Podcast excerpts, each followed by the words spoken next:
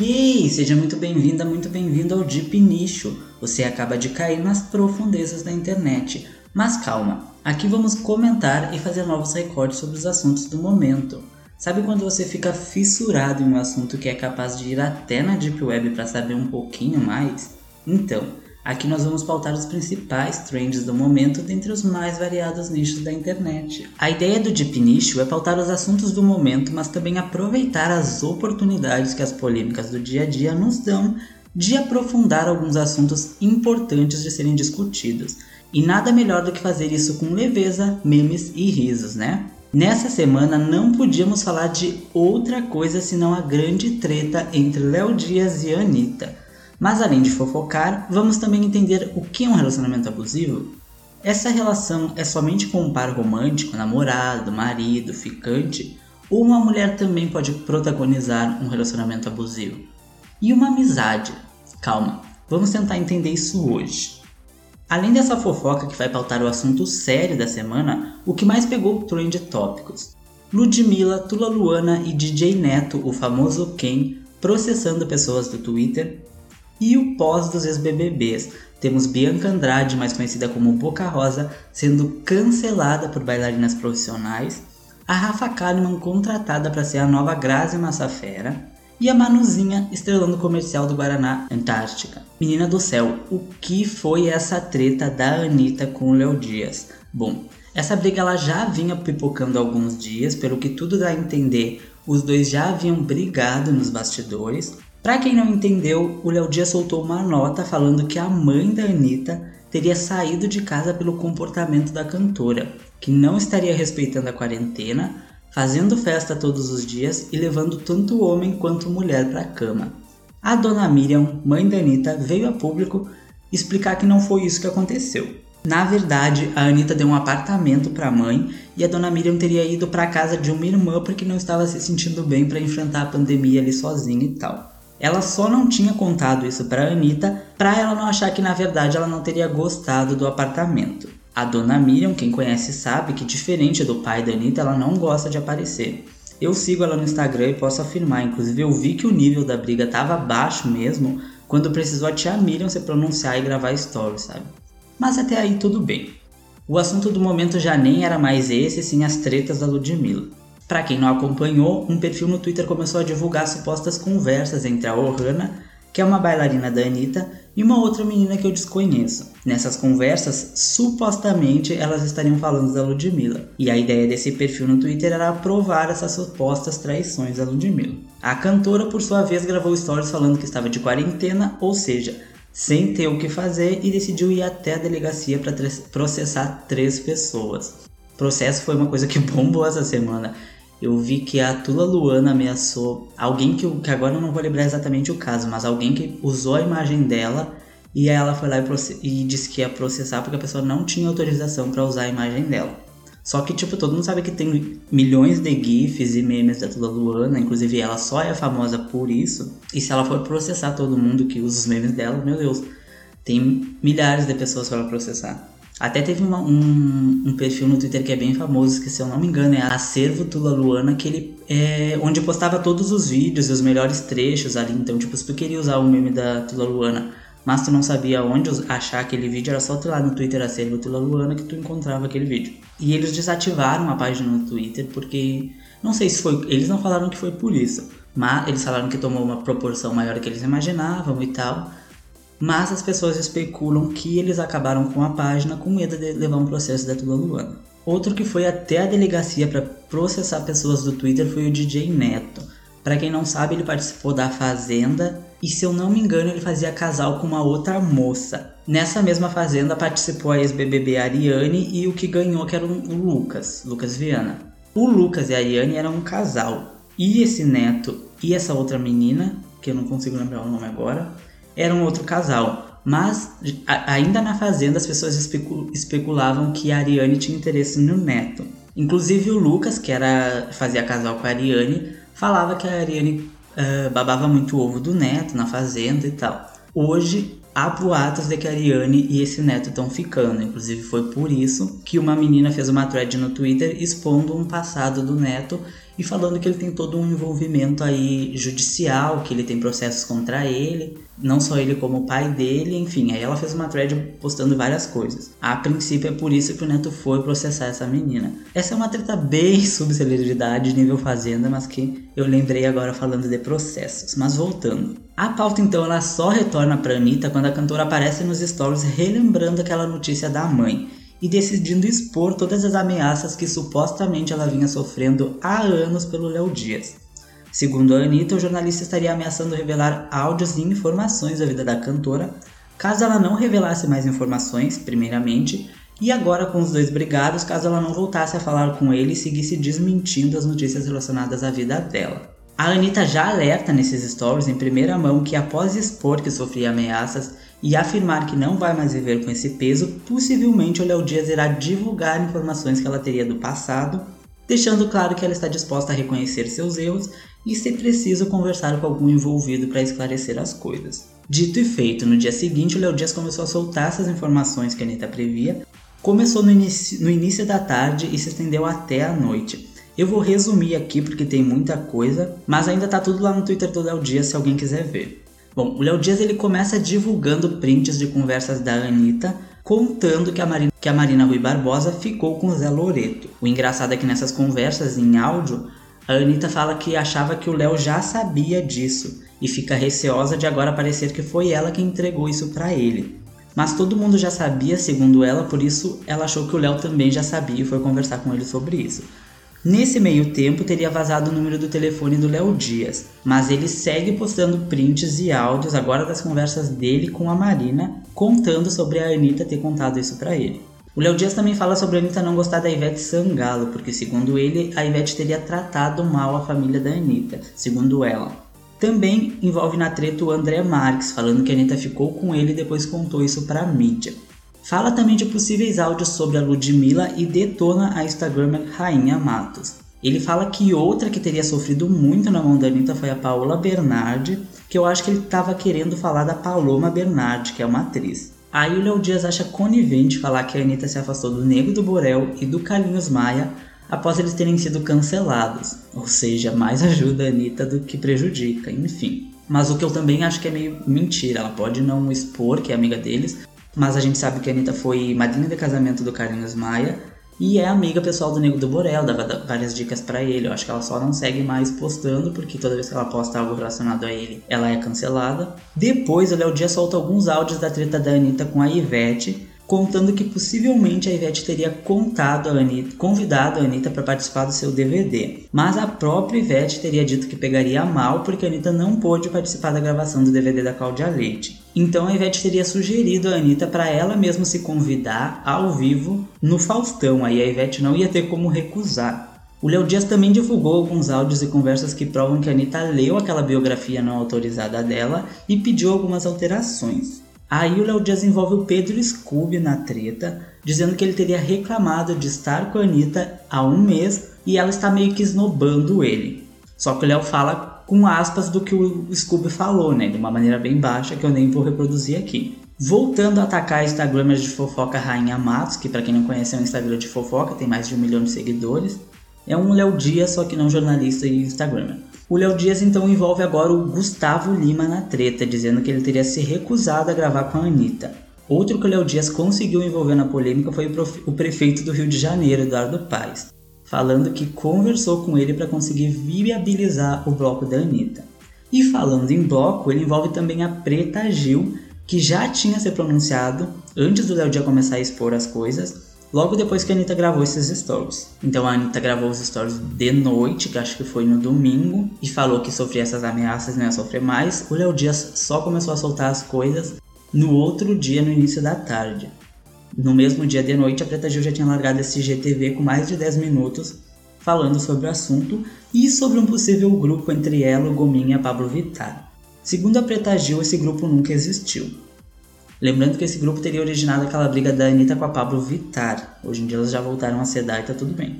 Na internet as pessoas acharam uma entrevista do Gominho para algum programa que eu não sei qual, onde ele fala sobre esse grupo e diz que depois da treta o pessoal começou a sair e ficou só ele lá, que o grupo ficou com teia assim. Ou seja, ele confirma a existência desse grupo que a Preta Gil diz nunca ter existido.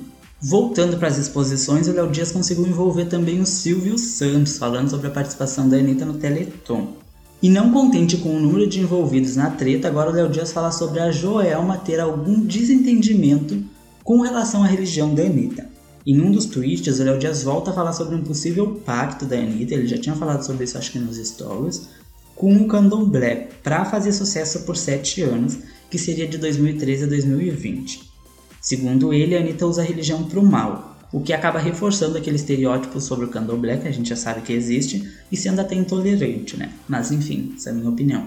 O Léo Dias fala também sobre a Anitta e o Felipe Neto serem dois aliados e por isso ninguém vê eles se comunicando, eles trocando tweets, eles interagindo na internet. No último vídeo do Felipe Neto no YouTube ele desmente isso, fala que é mentira isso, que não faz sentido, que ele é amigo da Anitta o Léo Dias falou que por isso o Felipe Neto nunca foi numa festa no aniversário da Anitta, na casa da Anitta, e o Felipe Neto fala que sim, já foi, já falou com quem ele foi. Outro que o Léo Dias não popou foi o Lua Santana, falando que a Anitta teria recebido dinheiro da gravadora na época para viajar e se relacionar sexualmente com o Luan como uma forma de investir na própria carreira. É bem nojento ter que relatar isso, mas enfim, foi o que ele falou. Mas essa história do Luan e a treta com a Ludmilla, o Léo Dias ficou de contar no dia seguinte, o que foi um pouco tarde demais.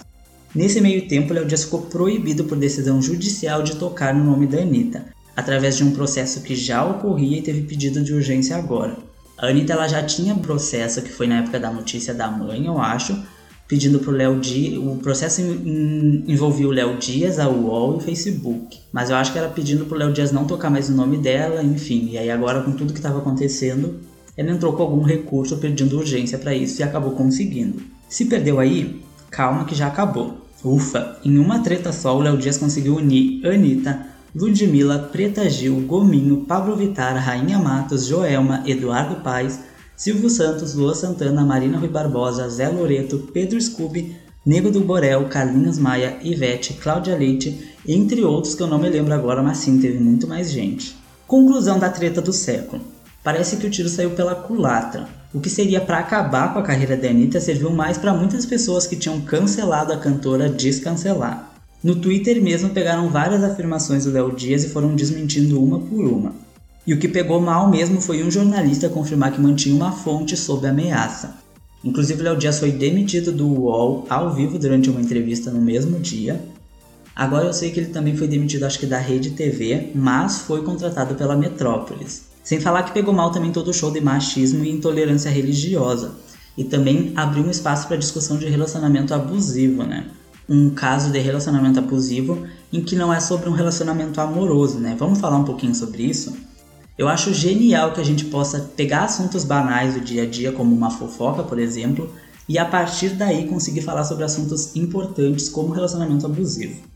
O ideal para explicar o que é um relacionamento abusivo seria conversar com uma psicóloga. Eu entrei em contato com algumas, mas a gente não conseguiu gravar até o fechamento desse podcast. Então, eu vou ler um texto do Psicoblog para explicar um pouquinho melhor e não deixar essa reflexão mais profunda, que era a ideia inicial desse episódio, sem um final.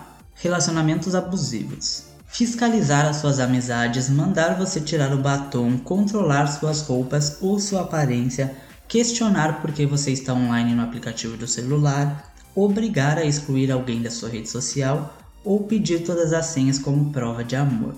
Você conhece essas atitudes? Elas são sinais de relacionamento abusivo. O relacionamento abusivo ocorre quando um dos lados usa o próprio poder, seja físico, emocional ou psicológico, para controlar o outro, impondo situações constrangedoras e humilhantes. O agressor é muito sedutor e, para conseguir o que deseja, envolve a vítima aos poucos. Geralmente, o relacionamento abusivo só é percebido quando a situação chega ao limite, como a agressão física. Nas relações afetivas, o agressor, em alguns momentos do cotidiano do casal, trata a vítima com total desrespeito, cinismo, rebaixando-a com afirmações que a diminuem seu jeito de ser. Posteriormente, depois de despejada sua ira, tem atitudes opostas pedindo perdão ou com gestos do tipo eu te amo, vem aqui me dar um abraço, sempre acompanhadas de promessas de mudança de comportamento deixando a vítima muito confusa e cada vez mais enfraquecida porque tem sua autoestima diminuída, o que dificulta, inclusive, identificar o quadro. Há também outros comportamentos mais sutis quando o agressor faz a vítima sentir-se que é incapaz de fazer algo, tornando-a mais dependente quando a faz se sentir mal por algo que ela não tem controle ou ainda quando atrapalha suas realizações.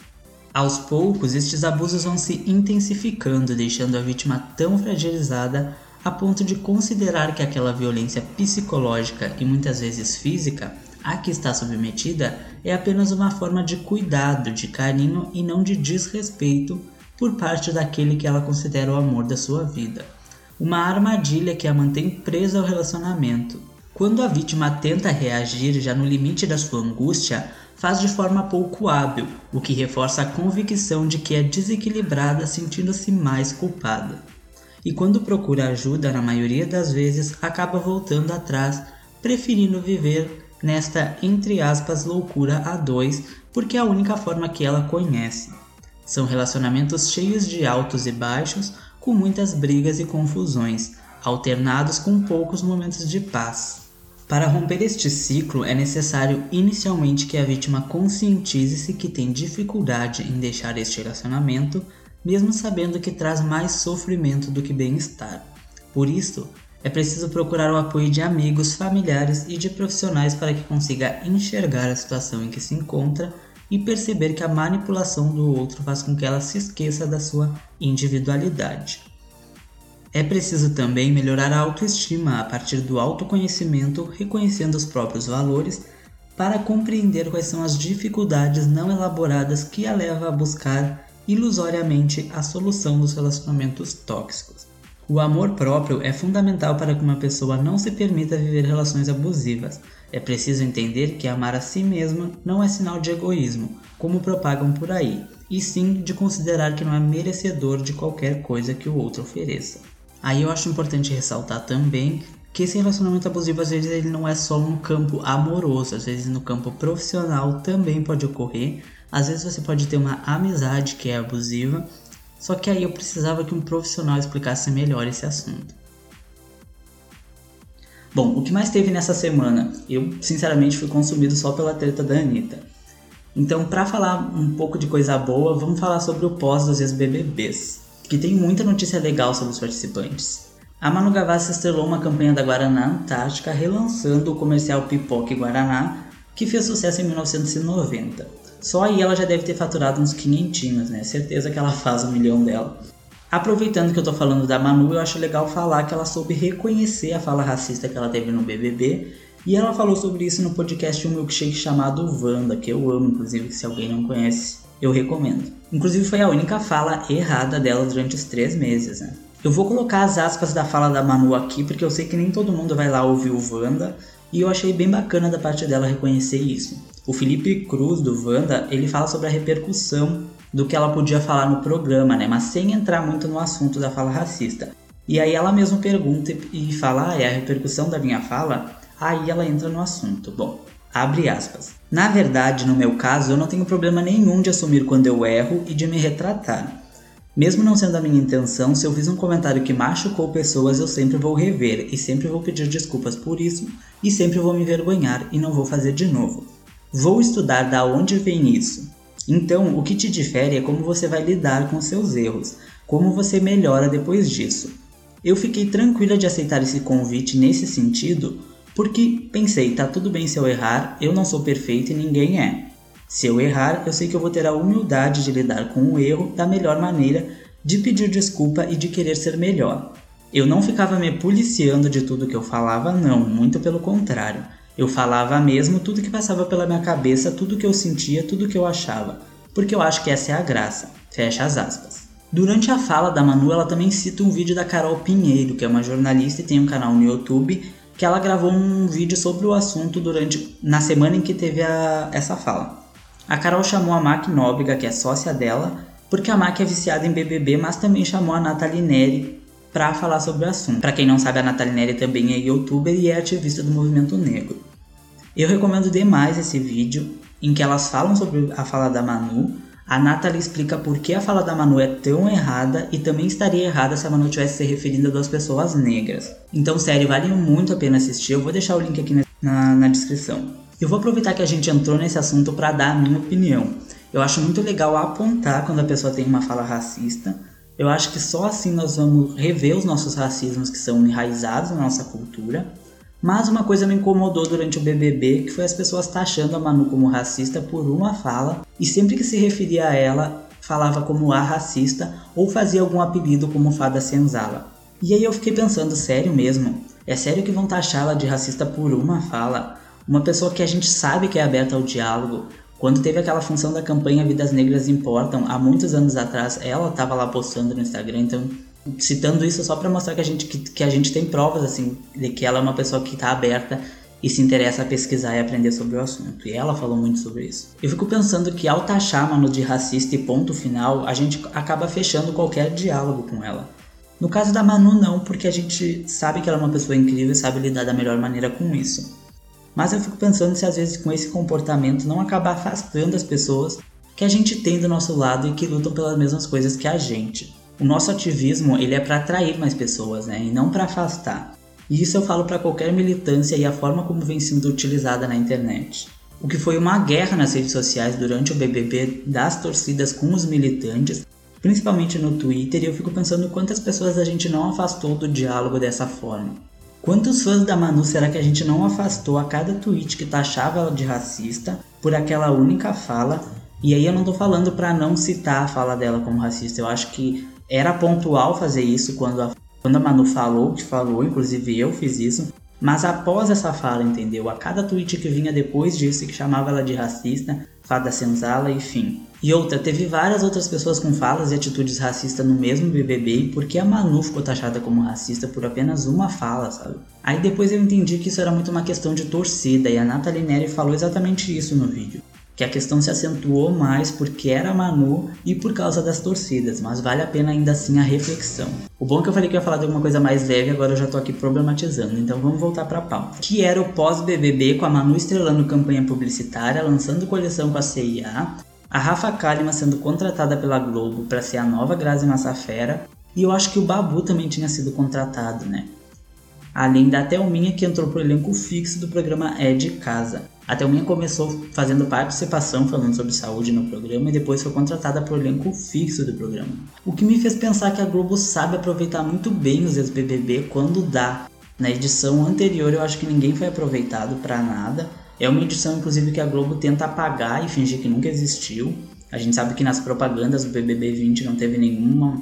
Não, teve, não apareceu ninguém do BBB 19. E aí eu fiquei pensando, cara, como é bom ter pessoas leves, pessoas legais, que deixam uma história legal ali no programa, sabe? Que depois colhem os frutos disso. Ao invés de se orgulhar de ser uma pessoa ruim, como foi aquela Paula que ganhou o BBB 19, né?